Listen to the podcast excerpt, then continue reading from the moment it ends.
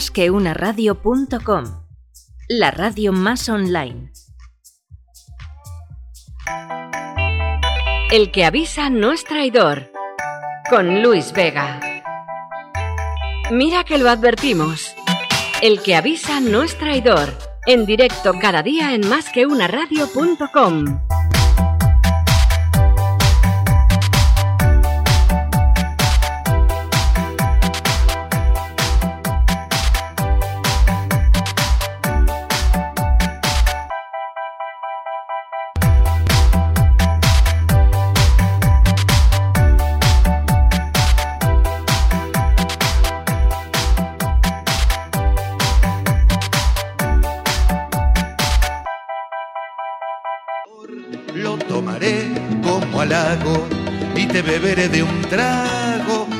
avisa no es traidor.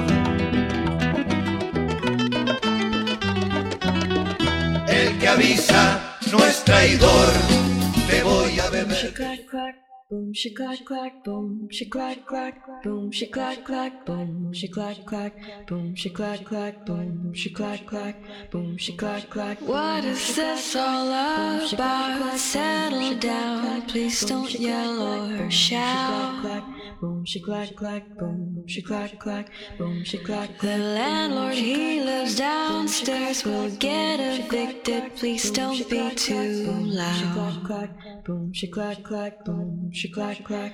You say I'm passive aggressive. How can I not be Muy buenos días amigos y bienvenidos a un programa muy especial del que avisa nuestro traidor. Estamos hoy además en el estudio, que para nosotros es una de las mejores noticias que podíamos tener. Volvemos a nuestra casa y donde siempre nos sentimos mucho más a gusto. Vamos a ver, en mi casa también me he sentido bien, pero llega un momento en que los niños y mi mujer pues ya eh, llegan al límite de mi paciencia y hacen que venir al estudio sea doblemente grato. Y hay otro motivo más. Está conmigo Conchi Burgos, que hace mucho tiempo que no la veía. ¿Qué tal, Conchi? ¿Cómo estás? ¿Qué tal? Buenos días, Luis, ¿cómo estás? Pues muy bien, la verdad que muy contento de estar aquí contigo, de volver otra vez a esta realidad, que no nueva normalidad, y bueno, pues haciéndonos poquito a poco, ¿no? Que es lo que toca, y aquí que estamos, la verdad que, que muy bien. ¿Qué nos pasa con el tema del COVID para las empresas, Conchi? ¿Qué ha pasado? ¿Qué nos pasa? Pues que hay muchas empresas que están teniendo problemas de financiación, de liquidez principalmente, y bueno, ahora hay que empezar a buscar soluciones. Habrá que empezar a buscar soluciones. La verdad es que para lo que son las pequeñas empresas esto ha sido un palo enorme. Para eh, pymes autónomos y medianas, la verdad que lo están pasando mal, pero tampoco las grandes eh, han pasado de puntillas. Hay una serie de medidas que se han puesto en marcha a través de ciertas iniciativas del gobierno, que luego hablaremos de ellas, pero que son insuficientes y que no llegan. Realmente se queda muy corto. De hecho, ayer creo, bueno, ayer, que dice ayer la semana pasada, escuchaba noticias mm, donde pedían ya la liberación desde el Banco Santander del quinto tramo de la línea de financiación, porque obviamente se necesita mucho dinero. Y Europa nos lo dejará, pero veremos en qué condiciones y en qué términos. Yo la verdad que espero que nos lo dejen, si te digo la verdad, porque será la única manera de no hacer ninguna locura en España y que vengan los hombres de negro y nos controlen. Es mi única esperanza para que esto pueda tener un final muy feliz. Pero bueno, eh, aparte de eso, tenemos hoy aquí dos monstruos de las finanzas y la verdad es que uno se encuentra un poco encogido cuando viene gente tan buena. Así que a mí me gustaría, que te he dicho que no, que nos presentas esto, porque yo creo que es más bonito cuando lo haces tú. Pues tenemos por una parte a Miguel López de Foronda, que es el director general financiero de Grupo Aldesa, y por otra parte a Carlos Ceruelo, que es el so- socio fundador y CEO de Bilib. de Bilip, que es del grupo Everis, salió de ahí, de un proyecto de intraemprendedor, ¿verdad? Y actualmente también con Bankia. Eh, ¿Alguno más te quiere comprar o ya te has forrado lo suficiente y por eso te dedicas a tirar cocodrilos al pisuerga? No, ahí están, eh, hay alguno que se está acercando y bueno, lo que pasa que es verdad que en este momento nadie se quiere acercar demasiado, ¿eh? porque no se sabe lo que va a pasar. Bueno, bueno. Eh, lo primero que me gustaría preguntar a Miquel y a Carlos, ¿todo bien, no? ¿La familia bien? Sí, sí, sí, sí, gracias a Dios sí. Fenómeno. ¿Carlos? Sí, sí, por ahora bien, aunque en Valladolid ha habido, bueno, gente cercana que ha sufrido un poco, pero, pero bueno, ha sido gente mayor que hasta cierto punto es lo, lo que ha ocurrido en toda España. Es. Pero así directamente de gente joven o familiares muy cercanos, no. Bueno, pues vamos a tocar madera y que siga así. Eh, comentaba al principio, ha habido, bueno, pues obviamente nadie está preparado para que de la noche a la mañana España eh, eche el cerrojo y no haya actividad. Eh, la primera pregunta, si nos permites, Carlos, es para Miquel. esto desde la perspectiva de una gran empresa como Saldesa, con filiales además en varios países del mundo, tanto en Occidente como Oriente, eh, cómo se vive. Yo no sé cómo sigues con ese aspecto lúcido y joven, porque yo el estrés que tú tienes no me gustaría tenerlo, ya te lo digo desde ahora. Bueno, la situación ha sido, ha sido muy complicada o es muy complicada, ¿no? Eh, hemos afrontado primero, porque nuestra historia ya viene de lejos, ¿no? La situación complicada. Desde el año 2008 que empezó la crisis en España, yo soy el director general financiero de una empresa constructora, pues como, como os podéis imaginar, el sector de la construcción desde el año 2008 pues las hemos visto de todos los pelajes, ¿no? Entonces primero fue la, crisis mundial que se cebó de forma muy relevante en, en España. Parece que a partir del año 2017 empezábamos a ver un poquito la luz otra vez y, y en el año pues eh, 2020 pues ha venido esto del COVID que nos ha caído como un meteorito, ¿no? Nadie, nadie lo esperaba ha sido, ha sido de repente y, la verdad que yo creo que ha sido en un momento pues bastante malo para la economía en general porque las empresas estaban empezando a recuperar, yo creo que estaban empezando a tener ya una visibilidad de futuro, el país estaba creciendo, se estaba empezando a generar empleo y, había algo más de confianza y esto lo que hace es un parón absoluto un parón absoluto en la economía que vamos a ver por dónde, por dónde, por dónde salimos. ¿no? Nosotros en el IMPAS, la verdad que nuestra historia es un poquito, es un poquito diferente al resto del mundo, porque en este, en este camino del COVID hemos sido adquiridos por una, por una compañía china, curiosa, curiosamente, ¿no? Y ahora somos parte del grupo CRCC, que es eh, uno de los mayores grupos constructores del mundo. O sea, nosotros el COVID eh, al final no nos ha venido tan mal porque, porque hemos pasado a ser partes de un grupo chino que, eh, que ahora mismo pues tiene una solvencia y una liquidez que nos permite asegurarnos un, futuro, ¿no?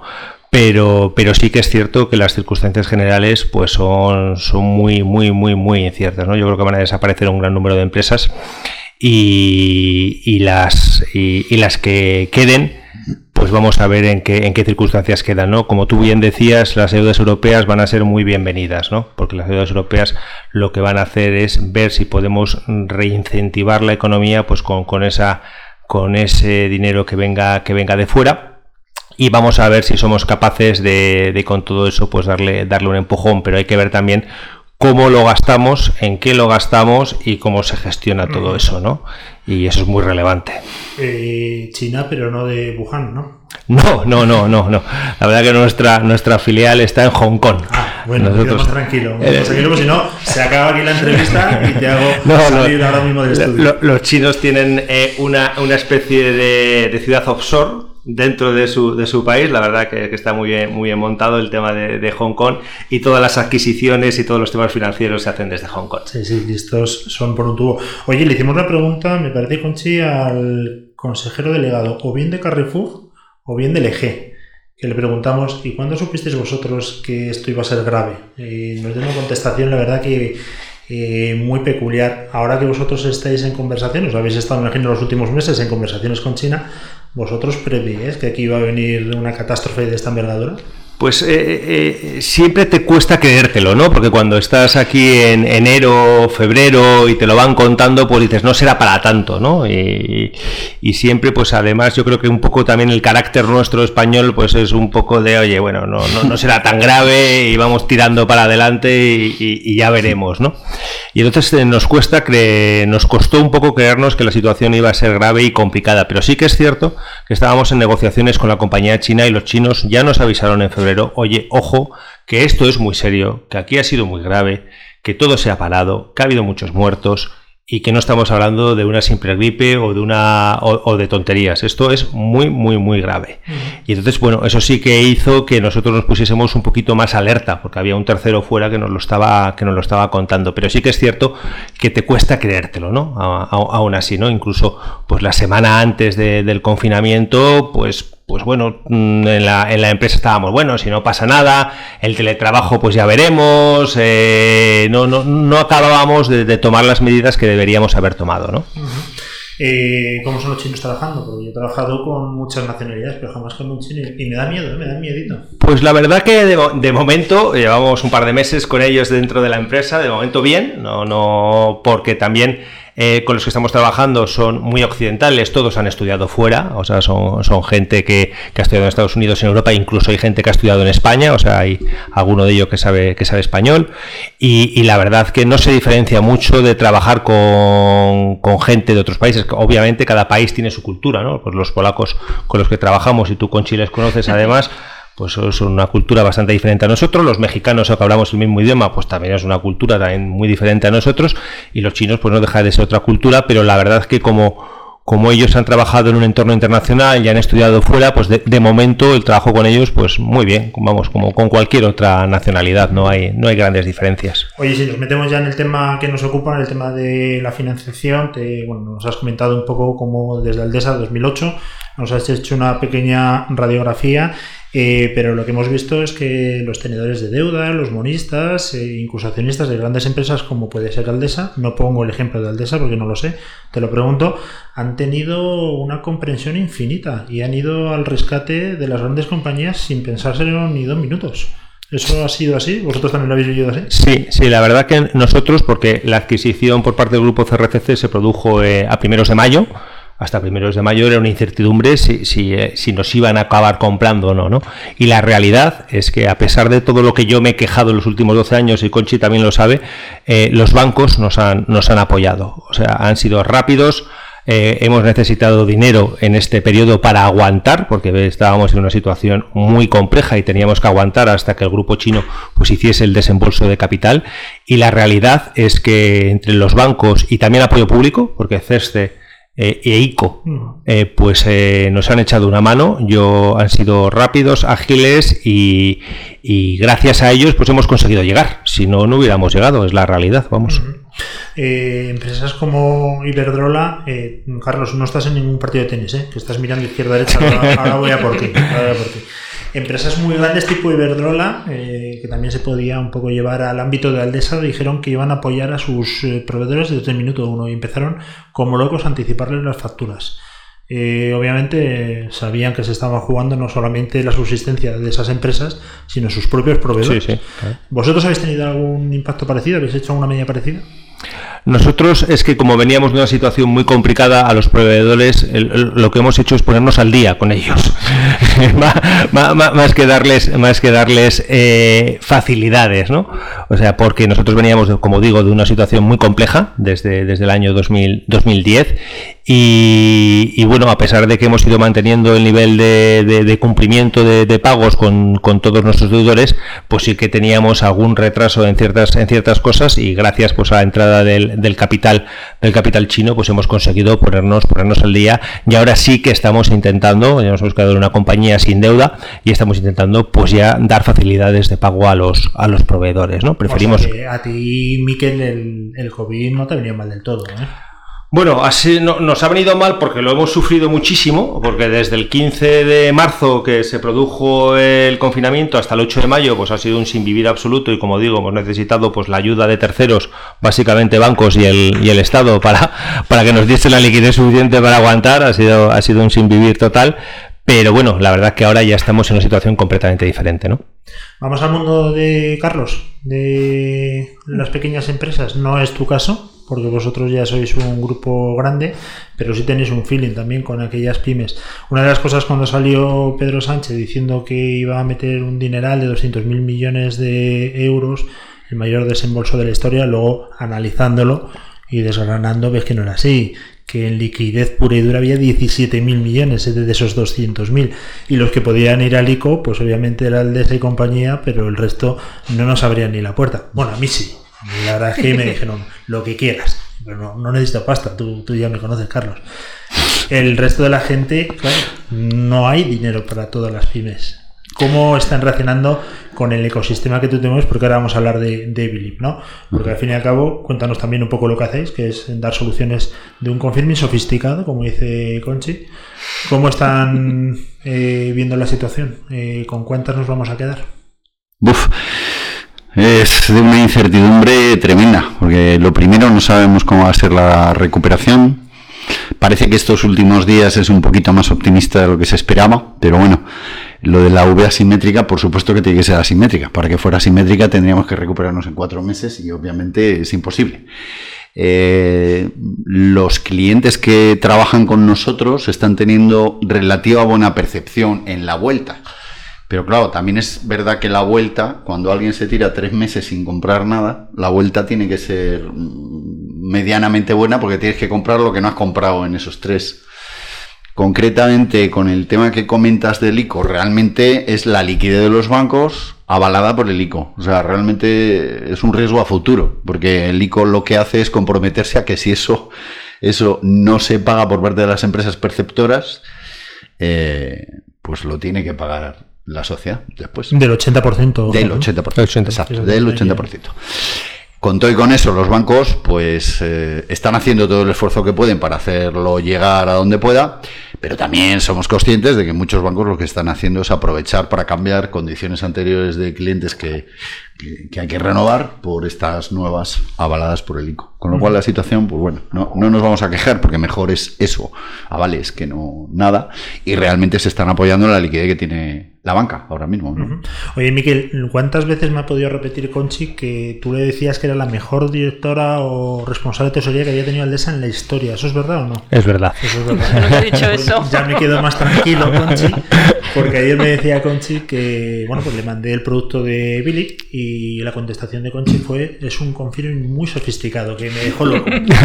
Digo, no se voy a preguntar, se voy a preguntar hoy aquí en la radio. ¿Qué significa eso? No, porque no es un confirming al uso, sino es un confirming, por lo que he estado viendo, que tú puedes también negociar el tipo de interés que le ofreces a los proveedores, ¿puede ser?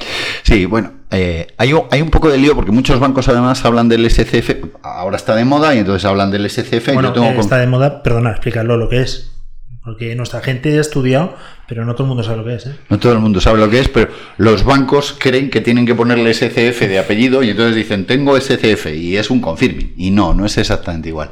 Vamos a ver, el Supply Chain Finance es la capacidad de que con una plataforma un cliente adelante el pago de las facturas a sus proveedores a cambio de un descuento. O sea, yo, yo te quiero pagar 60 días antes la factura que te adeudo, pero si te pago 60 días antes, pues el descuento de toda la vida, decir, oye, pues me das, eh, son 10.000, pues por 500 te doy 9.500 y ya está, te lo doy hoy. Este descuento se negocia directamente con los proveedores. Para pagarle puede ser que tengas tesorería y entonces pagas con tu tesorería y te estás sacando esa rentabilidad para ti.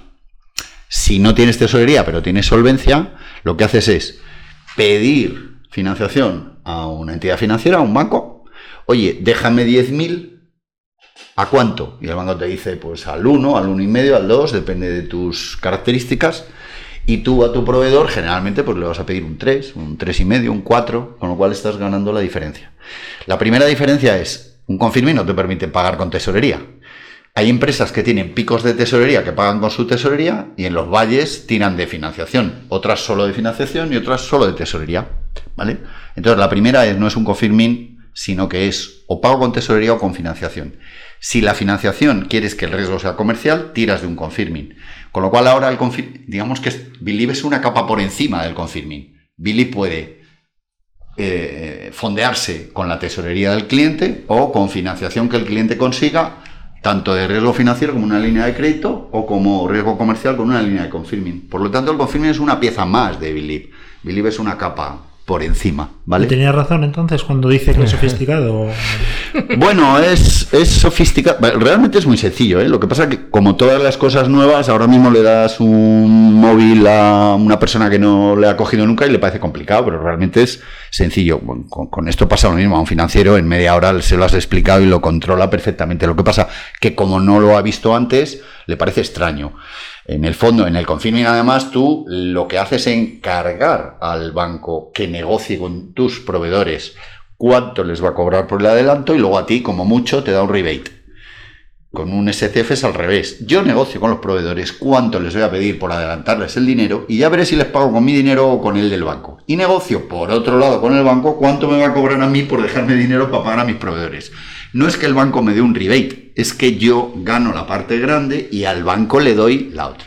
¿Qué gana el banco? va a tener mucho más volumen de confirming. Todos los casos que tenemos son así. O sea, el banco no nos ve como un competidor en cuanto ve que tiene mucho más volumen y además el riesgo le centraliza en el pagador, que suele ser una empresa mucho más grande con menos riesgo. Por lo tanto, todos ganan. Carlos, inversión no trabalenguas, ¿se puede resumir en, un tuit para las empresas que nos escuchan y que digan, joder, qué interesante, pero me he perdido? Adelanta el pago a tus proveedores obteniendo una altísima rentabilidad y ayudándoles a obtener liquidez. A ver, nuestra directora de tesorería, la mejor del mundo, eh, ¿usted cómo lo ve? Pues muy interesante, ¿no? Porque al final es, es rentabilizar la tesorería que tienes. Es el resumen, ¿no? Rentabilizar la tesorería además, fondeo por tu cuenta. Exacto. En este momento además es especialmente crítico. Y además eh, hay varios artículos ya que han hecho alguna de las Big Four y sobre todo economistas y, europeos, en el cual dicen que el SCF es una, un salvavidas en el momento que estamos. ¿Por qué? Tened en cuenta que si una empresa potente consigue bien porque tenga tesorería o bien porque tiene solvencia para que le den dinero suficiente para pronto pagar a sus proveedores, está ayudando a sus proveedores a adelantar ese pago, está metiendo liquidez en el sistema, está inyectando flujo de liquidez en el sistema y está quitando créditos que no necesitan ya ser ni otorgados ni avalados por el ICO, porque la liquidez viene porque yo, que soy potente, te lo estoy dando. Tenemos algunos clientes que lo están haciendo porque quieren ayudar a sus proveedores y les meten poco margen. Y tenemos otros que están sacando una alta rentabilidad porque como es ley de oferta y demanda, cuando hay demanda y apetito por el pronto cobro, yo te puedo cobrar un poquito más, ¿no? Entonces, eh, ganan todos y además te lo puedes montar como quieras. ¿Que quieres ganar rentabilidad? Perfecto. ¿Que quieres responsabilidad social corporativa o responsabilidad social financiera que llamamos nosotros y ayudar a tus proveedores? Pues también. Y un mix de los dos, también. Yo estuve, Miquel, no sé si sabes mi historia, pero yo estuve trabajando en Aldesa. ¿Ah, sí? De hecho, fui el artífice que esa empresa tirara para arriba. Eso es completamente cierto. ¿no? Fue el artífice de que yo entrara, básicamente, en Aldesa, ¿no? Eso sí. Eso es verdad. Eh, trabajaba eh, con un director financiero muy, muy, muy, muy, muy nervioso. Ya no te puedo decir el nombre, pero ya me imagino que sabes quién es. Y una de las cosas que más me impresionó de, de Aldesa, lo que más, hasta el día que me fui, la obsesión con la tesoría. Eso era una cosa que, fíjate que yo he sido director financiero hasta hace poco y creo que nunca más volveré a serlo, mm, me, alucinaba, me fascinaba. Como se, es lo único que importaba. No te digo que lo único que importaba en Aldesa porque me pueden matar y me pueden matar todo el primero pero era una obsesión brutal. Cuéntanos por qué en las grandes compañías. Bueno, porque al final mueres por la caja, o sea, y, la caja te, es la que te salva de todos los problemas. Entonces, tener la caja bien gestionada puede hacer incluso que eh, alguna vez poníamos poníamos el ejemplo en un comité, ¿no? En una empresa constructora puede darse el absurdo de que pierdes en todas las obras que realizas, pero si eres capaz de eh, cobrar antes de, de, los clientes y de pagar más tarde a proveedores y de crecer todos los años por encima del dinero que pierdes, generas caja hasta el infinito y sobrevive la empresa perdiendo dinero en todos los proyectos que realiza. Eso casi es como ser un banco, ¿no? Con el crédito. Sí, sí, casi. Estás inventando el dinero. Sí, sí, casi, casi es un poco como crear dinero, ¿no? Entonces, eh, como nuestro negocio es muy peculiar en, en, en, ese aspecto, la caja es absolutamente clave, ¿no?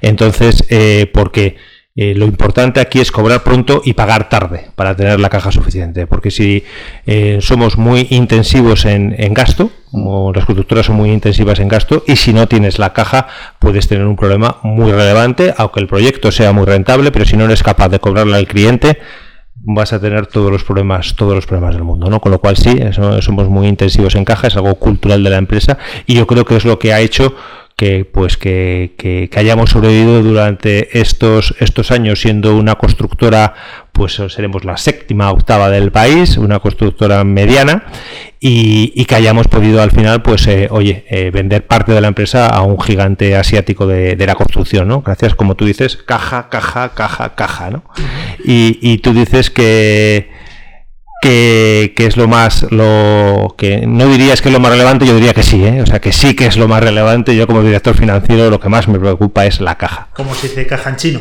¿Ya lo has aprendido seguro? No tengo ni idea, no tengo ni, ni, pues idea. Yo creo que ellos, ellos están un poquito menos preocupado por la caja, ¿eh? porque ellos, eh, eh, el dinero es una commodity como, como, otra cualquiera que tienen al alcance de la mano. Oye, ayer, y ahora vamos a ver el grado de fidelidad que tiene Concha hacia ti, me pasó unas preguntas que, que te iba a realizar hoy y me parecen súper jodidas, pero bueno.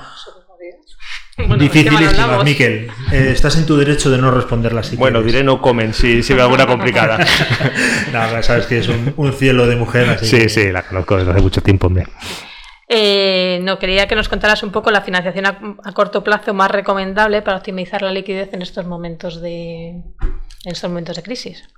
La financiación a corto plazo, yo diría, el confirming es una herramienta buenísima para, para obtener financiación a, corto plazo puede ser sofisticado o no, ¿no? Pero, pero, pero el confirming es una herramienta buenísima porque lo que te permite es dilatar el pago a, proveedores y, por lo tanto, pues generar, generar, eh, generar caja. El confirming suele ser algo más fácil de conseguir eh, con las entidades financieras. No digo que sea fácil porque para muchas empresas es complicado porque no deja de ser financiación ajena, pero es algo más fácil de conseguir con bancos porque lo ven como una financiación comercial más que como una financiación pura de crédito. ¿no?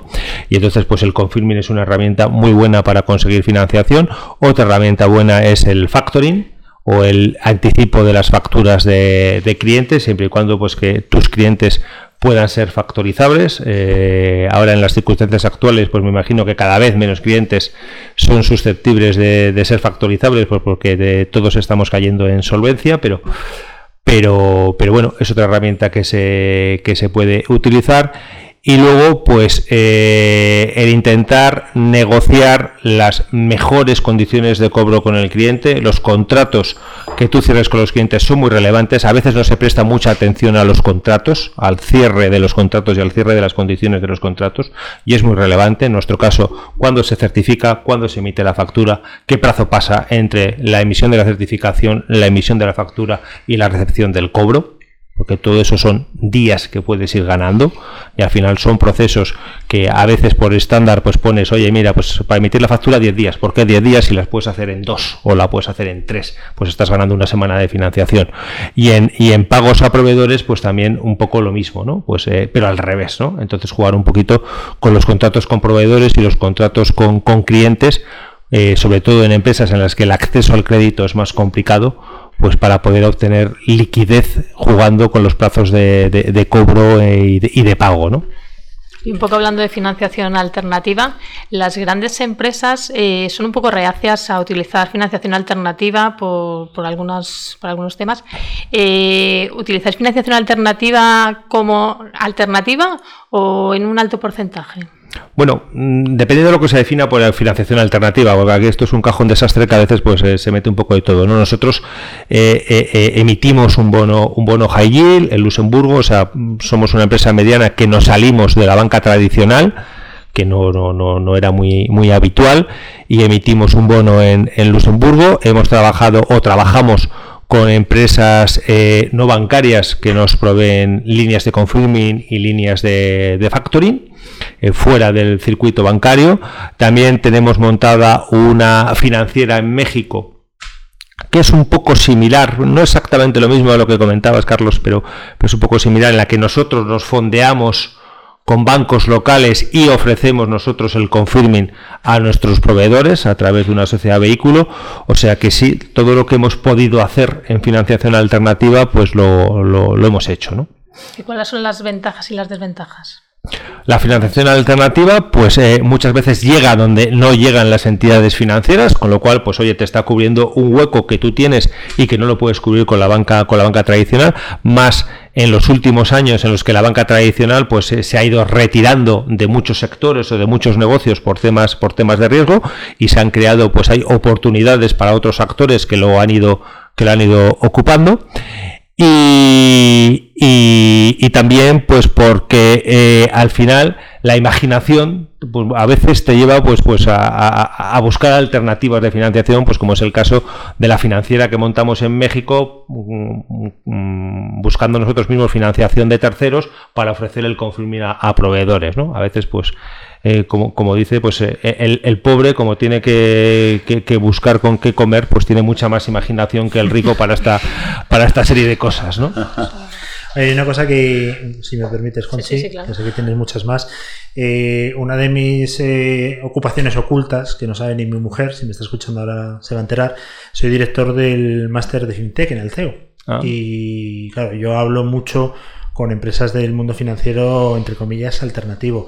Eh, vosotros, que ya están trabajando para un montón de empresas, yo claro, los quiero como hijos, imagínate. Eh, vosotros, eh, ¿cómo lo veis? Desde fuera, porque estás hablando de financiación alternativa no bancaria, pero sigue siendo grandes eh, corporaciones. ¿Trabajaríais con aquellas, vamos a llamarlos fintech, ¿vale? Porque es así como, como lo denominamos. ¿Estaríais en algún momento dispuestos o estáis las grandes empresas 100% eh, comprometidos con vuestros bancos? No, no, no. O sea, y, la experiencia nos, nos, nos demuestra que es un error, además, estar comprometidos con los bancos, ¿no? Porque los bancos están comprometidos contigo hasta un determinado momento que dejan de estarlo. Entonces, eh, tienes que tener alternativas encima de la mesa para lo que pueda pasar, ¿no? Y, y- y nos ha demostrado la experiencia que, que- que es bueno tener esas alternativas. Y de hecho, nosotros hemos sobrevivido porque hemos encontrado esas alternativas. Y nosotros trabajamos con FinTech, trabajamos muy a gusto.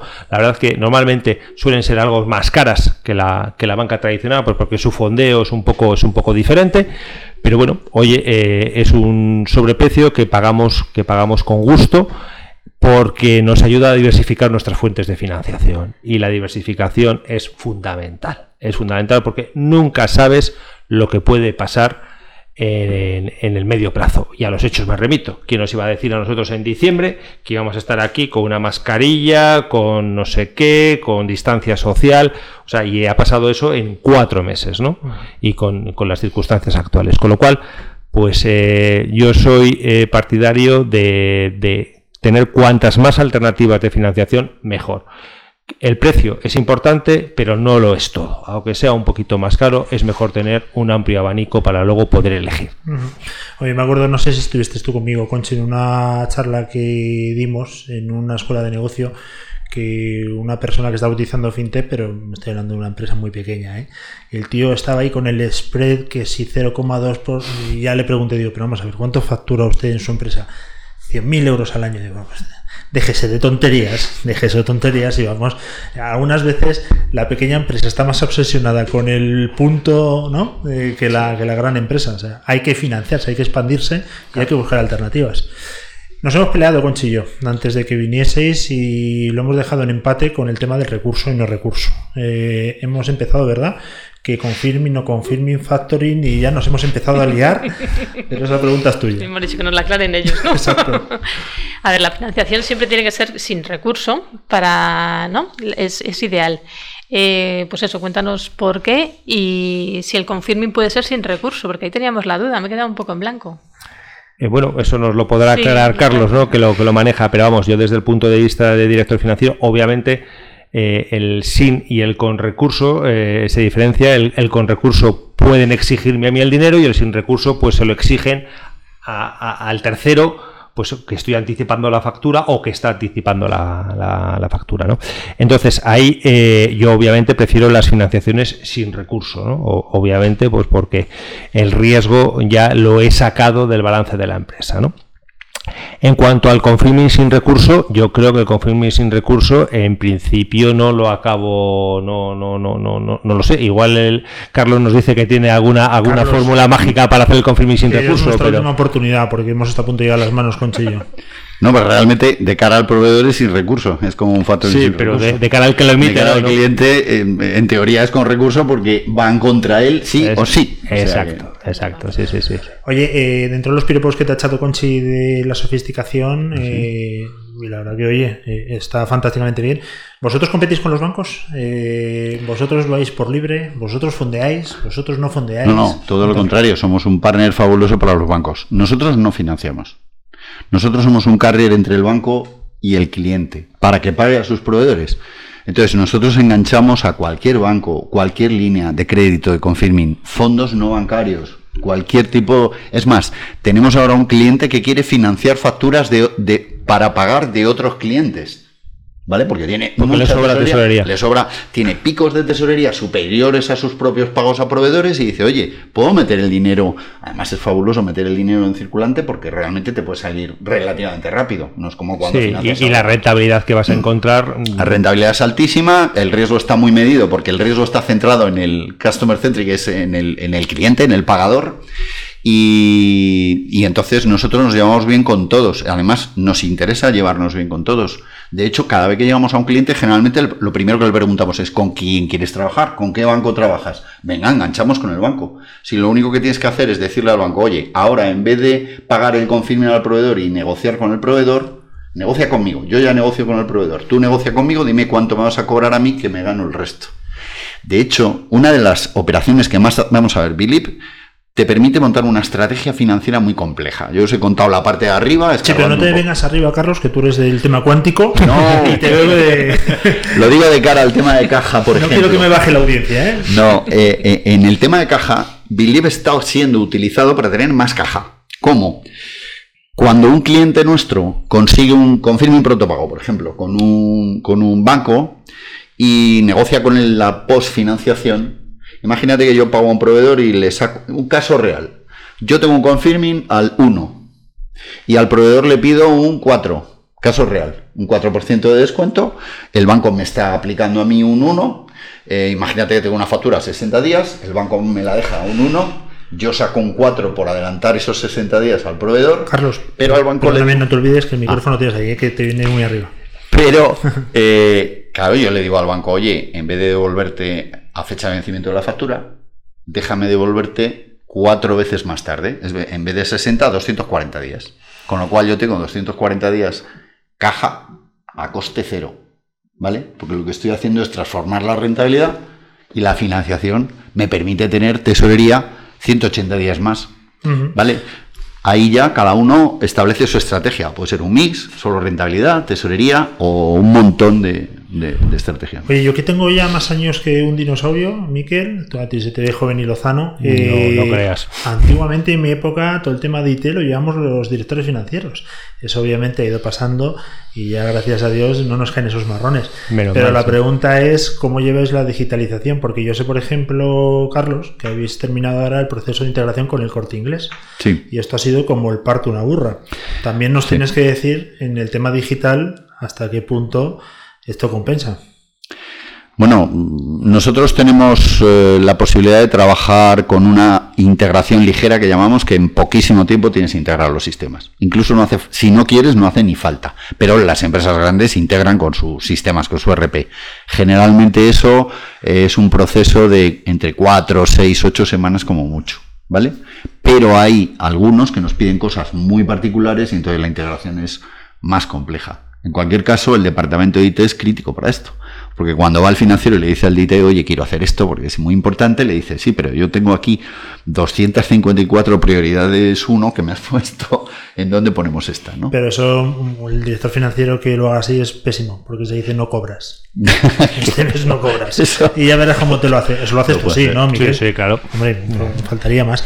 ¿Qué te pone más nervioso? ¿Financiar el inmovilizado, largo plazo y las inversiones bestiales o el corto plazo y la liquidez? La tesorería, proveedores y clientes. Eh, depende de la situación de la compañía, ¿no? Pero, pero vamos, normalmente me pone bastante más nervioso financiar el largo plazo, ¿no? Porque en el largo plazo es donde se sustenta eh, la financiación de la empresa. Y entonces ahí es donde lo que tienes que planificar bien para crear una base para luego soportar toda la financiación alrededor de esa que tienes a largo plazo, ¿no? Toda la financiación a corto. Entonces me pone mucho más nervioso y dedico mucho tiempo a ver la financiación a largo de la compañía y ver cuál es la mejor estructura de capital de la compañía. Eh, Conchi, no sé si tienes alguna pregunta más. No, no tengo más. ya. Tampoco ha sido tan complicado, ¿eh? No, no ha sido, no ha sido No. complicado. Hombre, una cosa que decías antes, a modo de reflexión y al principio de la entrevista, Miquel, es que el truco está en pagar lo más tarde posible y cobrar lo antes posible. Y si puedes no pagar, eso ya es el, el no va más. Eso hay gente, Lo que hay pasa gente que muy si, fuerte en eso. ¿eh? si no pagas no sobrevives. Entonces, eh, te quería hacer una pregunta. Eh, claro, hay que cuidar ahora al pequeño proveedor. sí, Porque totalmente de acuerdo. Aldesa tiene miles de proveedores. Sí, sí. Eh, ¿Cómo los cuidáis? Porque Sí. históricamente, y perdona que te interrumpa, Te lo cuento porque la construcción siempre ha tenido un morro, y permíteme la expresión, espectacular de pagar cuando le ha dado la gana. y cuando se puso en marcha esa ley de aquí máximo tal, pues no se ha cumplido en la vida, ¿no? Sí, Pero claro, también a un pequeño proveedor le interesa trabajar con una empresa como Aldesa, eso es obvio. ¿Cómo se puede solucionar esto? No, totalmente de acuerdo. La verdad que la- los constructores en general hemos sido muy malos pagadores, somos muy malos pagadores, es una realidad del, de- del sector y esa es una de las cosas que queremos cambiar en la, en la compañía ahora con la nueva inyección de capital. ¿no? Lo que queremos es buscar herramientas que le den liquidez al proveedor ¿no? y que el proveedor eh, esté contento con nosotros y quiera trabajar con nosotros, porque sí que vemos que desgraciadamente pues la, la- la competencia va, va a reducirse, ¿no? va a reducirse por la situación, por la situación del mercado y lo que queremos es crear eh, una compañía en la que la gente quiera trabajar con nosotros ¿no? y que podamos ser competitivos en los proyectos que podamos presentar a futuro. Para eso tienes que tratar bien al proveedor. Y hasta ahora la verdad, la realidad es que le hemos martirizado al proveedor, ¿no? Entonces eh, queremos buscar herramientas que le den liquidez y que el proveedor pueda cobrar al contado, pueda tener el dinero hoy con un descuento mayor o menor, pero que pueda tener el dinero en el momento cero y que no le dilatemos la factura o la emisión de no sé qué o le devolvamos la factura para renegociar no sé cuál. No, oye, mira, tú me mides la factura, te adelanto el dinero con un descuento X y así tú estás contento. Yo también obtengo además unas mejores condiciones contigo porque me puedes dar un mejor precio porque te estoy pagando muy bien y por lo tanto puedo ser más competitivo en las ofertas que vaya a presentar y entonces pues el círculo es virtuoso ¿no? hasta ahora lo que lo que sucedía es que como maximizábamos la caja lo que estábamos buscando era más maximizar la caja pues a base de dilatar pagos y de adelantar cobros más que buscar ser más eficientes, ¿no? Y entonces ahora, ahora yo creo que como esa situación la hemos superado, tenemos que buscar eh, mecanismos para que el proveedor esté eh, contento con nosotros, nos dé su mejor precio, porque dándonos su mejor precio yo puedo dar mi mejor precio al cliente. Oye, pues qué buena noticia para todas las pymes que nos están escuchando, medianas Sí, empresas, porque eso sí. realmente es un soplo de, de Sí, aire que ahora lo necesitan. Pregunta mala, ya vamos terminando, ¿eh? Mala. Eh, pues estoy usando un montón del tiempo. Pero pregunta mala, capciosa y de mala persona. Eh. ¿No podéis hacer algo para financiar el tema de los ERTES? Porque ya llevan cuatro meses. ¿No podéis mandar un, un confirming al gobierno, a Yolanda Díaz? o- Algo hay que hacer ahí, ¿eh? Sí, sí, porque vaya lío. La verdad es que hemos tenido problemas cuando nos hemos acercado, cuando nos hemos acercado a la administración pública, incluso en algún caso que han hecho intento de poderlo hacer, al final se han encontrado con bastantes problemas para poderlo hacer. De hecho, una de las razones que dicen es que eh, el pronto pago debería estar reflejado en el concurso, en el caso de que haya sido por adjudicación de un concurso, y claro, eso lo tendrían que definir antes de, de- de- de haber sacado el concurso y haber dado el ganador.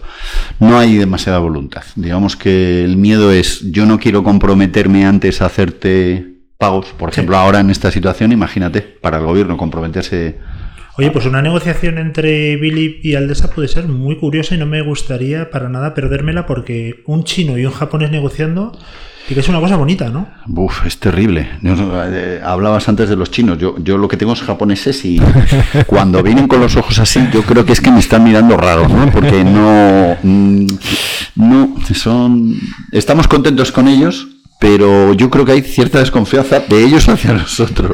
A mí yo he trabajado con japoneses en alguna ocasión, pero a nivel cliente, que yo creo que tú te lo he contado alguna vez, esto es un chajarrillo ya para terminar, y te decían lo de la norma de agacharte o inclinarte un poquito más, porque según los grados, y yo no lo llevaba muy claro. Yo ese día no lo llevaba nada claro, entonces se agachaba el japonés y yo me agachaba. El tío se volvía a agachar y digo, "Eso es que no he hecho los grados suficientes. Para abajo.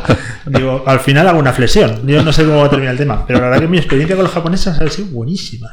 Buenísimas, gente impecable, Yo, yo- yo con los míos no jugaría al póker. No, no cambian la cara para nada. O sea, Bueno, lo que queremos mandar es un mensaje de optimismo. Eh, vamos a buscar las líneas de financiación que nos dé el mercado. Vamos a apostar por la financiación tradicional, la bancaria, que siempre ha estado ahí, la alternativa y cualquier otra que pueda ser pues sofisticada, como dice Conchi, que es que me ha encantado. O sea, no he encontrado una mejor definición, ¿verdad? Que decir, necesitamos Que yo lo estoy sofisticación. viendo tres días ya.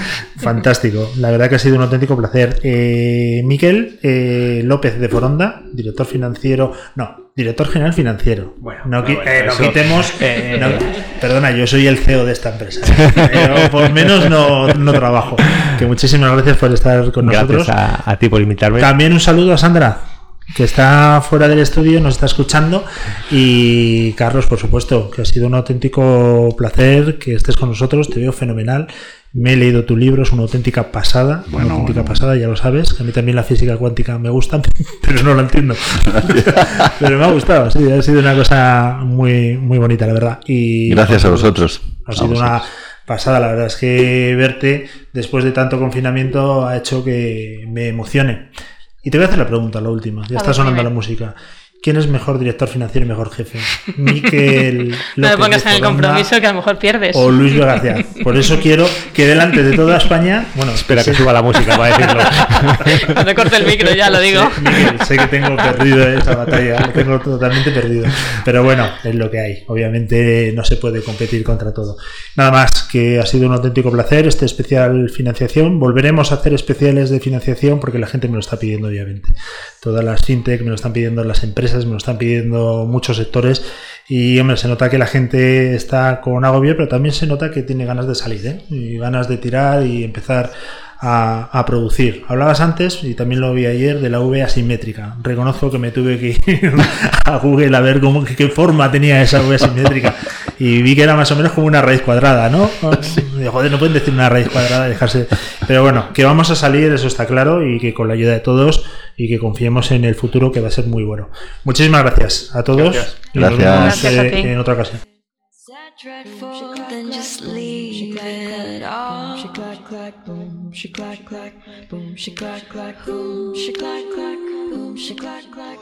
Lo tomaré como halago y te beberé de un trago. El que avisa no es traidor. El que avisa no es traidor. Te voy a beber de un El que avisa no es traidor. Con Luis Vega.